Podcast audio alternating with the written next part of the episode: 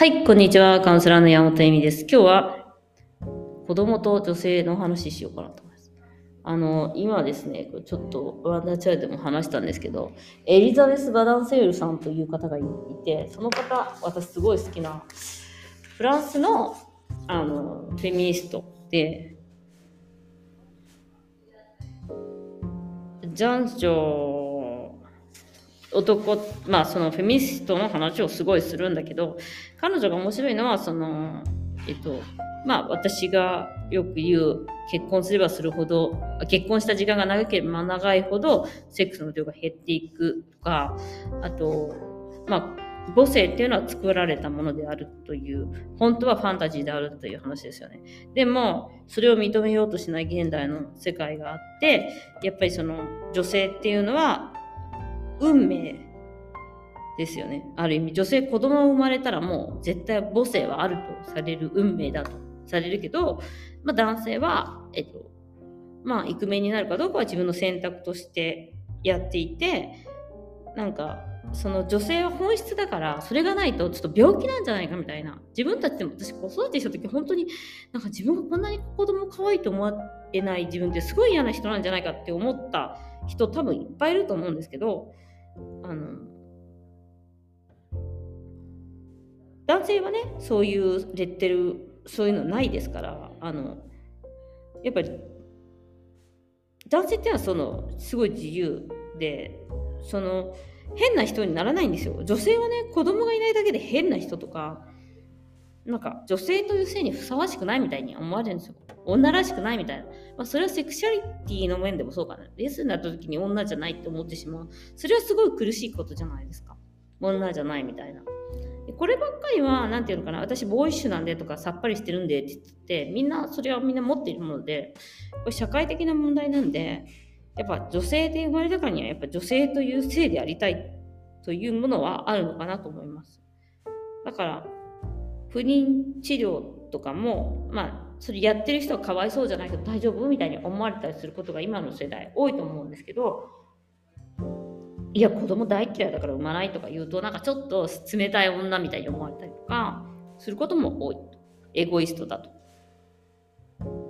なんか子供を持つっていうのは選択では女性ではなくてあの必要なことだから。遅らせたりとかできなかったみたいなしょうがないみたいに思われるんだけどなんか基本は持つのが普通でしょ？みたいな。女として。っていうのがあるかもしれないですね。だから子供を産まないっていうことはなんかある意味裏切り行為と思われやすい。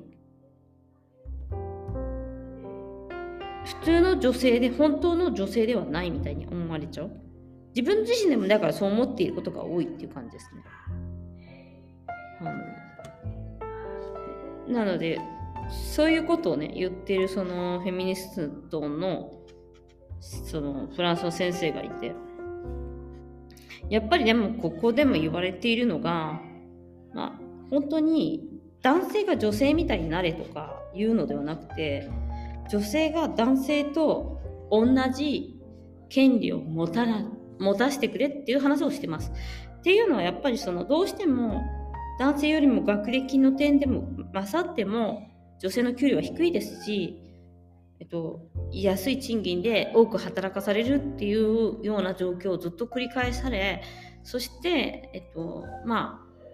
ああれですよね妊娠出産では仕事を辞めるのが当たり前とかあと仕事場でモラハラセクハラ全部いろいろなものを合いやすいのも女性だしそのもちろん弱いっていうことを私たちが選択していることでもあるんだけれどもあのそういうものを、うん、必然的に持たざるを得ない。そういうのが当たり前でしょっていう。なんかそういう部分で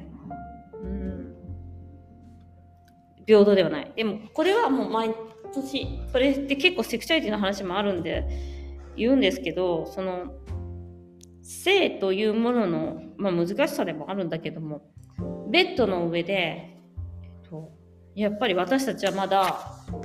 平等じゃないと思ってます。っていうのは、やっぱり、えっと、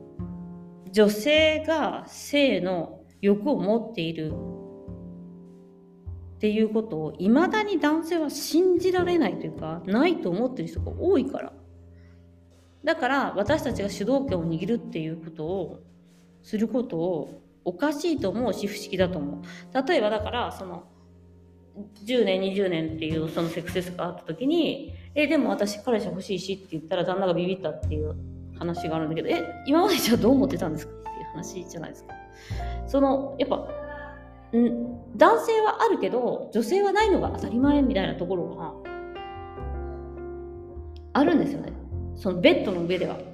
その人その方たちが男女不平等で生きてるかって言ったら全然そんなことないんですよきっと。なんだけどベッドの上ではやっぱりそれが当たり前としてあって女性が何かを要求する世界ではないと思われている。いまだに。そしてそれが、あの、なんて言えばいいんでしょうね。やっぱり他の面でも出てくるんじゃないかなと思います。だから、その、まあ、徐々にその、うん、平等にはなってきているし、私が若い時のようなことも減ってきてはいると思います。いいます。確かに。た、ただし、ただし、そのベッドの上っていうのはまだまだまだまだまだまだまだまだまだまだまだまだまだなんかはみたいなことが多い。だから、それは何かっていうと、断る権利も少なくなってしまうのかなと。性犯罪っていうのが多いのもそうかもしれないですね。だから女性が選べる立場ではないし、その何かを拒否するしたり、欲しいと叫んだりすることができないのが、セクシャリティ、セクスの世界であったり、まだするのかもしれません。なんかそれでそうすると女らしくないとかセクシーではないみたいに思われたりとかするような、まあ、劣った文明という言い方をしていいんでしょうか。未熟な男性たちもまだまだいっぱいいると。まあ、なんか、多分それは本当に私たちが、えー、子供の時から、えー、うん、女性とはこうあるべきだというつつましいものであるべきだということを教わってきた結果でもあるし男性はそのそういうものを満たすことが女性の喜びなんだっていうことを性的快楽を満たしたりとかすることをまだまだ学んできてないんだろうなと思います。なんかそう下ネタになっちゃうみたいな。でも本当はすごく大切なことなんだよっていう。やっぱり満たされてる人その性的に満たされ始めた人って話をするとそのまあもちろんその恋愛が絶好調の最初の時期だったりとかするわけですけどうーんうんそれ以外のものを必要としなくなりますつまり結婚とか子供が欲しいとかそういうものに執着しなくなる気がしますね。それが本当はあの多分、うん、あなたがこれをしてくれるから私はあなたを愛するという世界から抜け出せる方法だと思うので。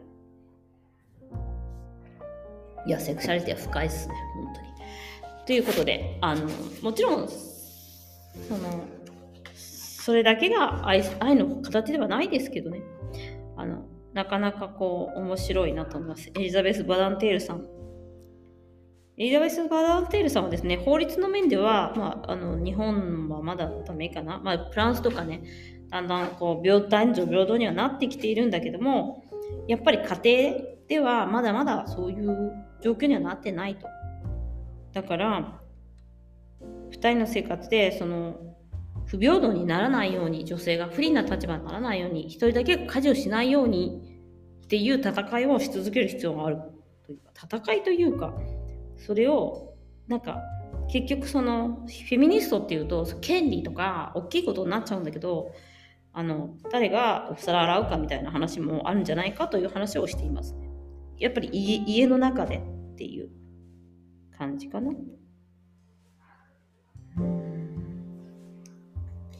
なんかね、面白いですよね、そういう意味ではね。ということで、今日もご視聴ありがとうございました。またね